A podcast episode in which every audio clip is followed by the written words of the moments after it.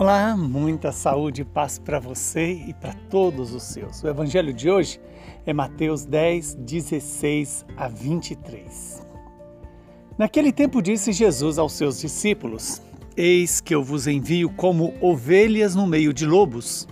Sede, portanto, prudentes como as serpentes e simples como as pombas. Cuidado com os homens, porque eles vos entregarão aos tribunais e vos açoitarão nas suas sinagogas. Vós sereis levados diante de governadores e reis, por minha causa, para dar testemunho diante deles e das nações. Quando vos entregarem, não fiqueis preocupados como falar ou com o que dizer. Então, naquele momento, vos será indicado o que deveis dizer. Com efeito, não sereis vós que havereis de falar, mas sim o Espírito do vosso Pai é que falará através de vós. O irmão entregará à morte o próprio irmão. O pai entregará o filho. Os filhos se levantarão contra seus pais e os matarão. Vós sereis odiados por todos por causa do meu nome, mas quem perseverar até o fim, esse será salvo. Quando vos perseguirem numa cidade, fugi para outra. Em verdade eu vos digo: vós não acabareis de percorrer as cidades de Israel antes que venha o Filho do Homem. Palavra da salvação. Glória a vós, Senhor. Louvado seja Deus por esta palavra, que ela venha se cumprir em nossas vidas, em nosso favor.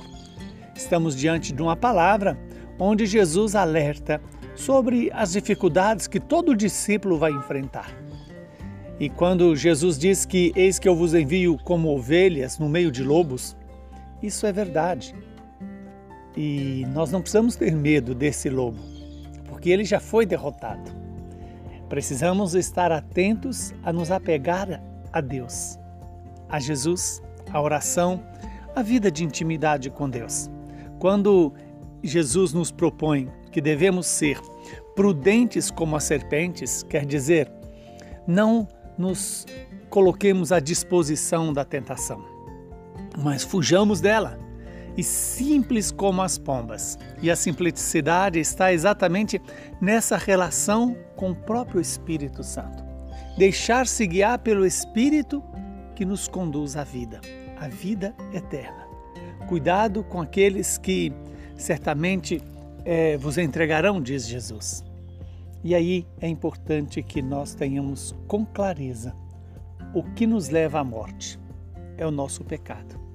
Não é a perseguição, não é a ofensa, porque não estamos falando da morte biológica, estamos falando da morte eterna. Estamos falando da morte que nos leva a separar-nos para sempre do nosso Deus que é amor, do nosso Deus que é fonte de vida, no nosso Deus, que é a razão da nossa existência.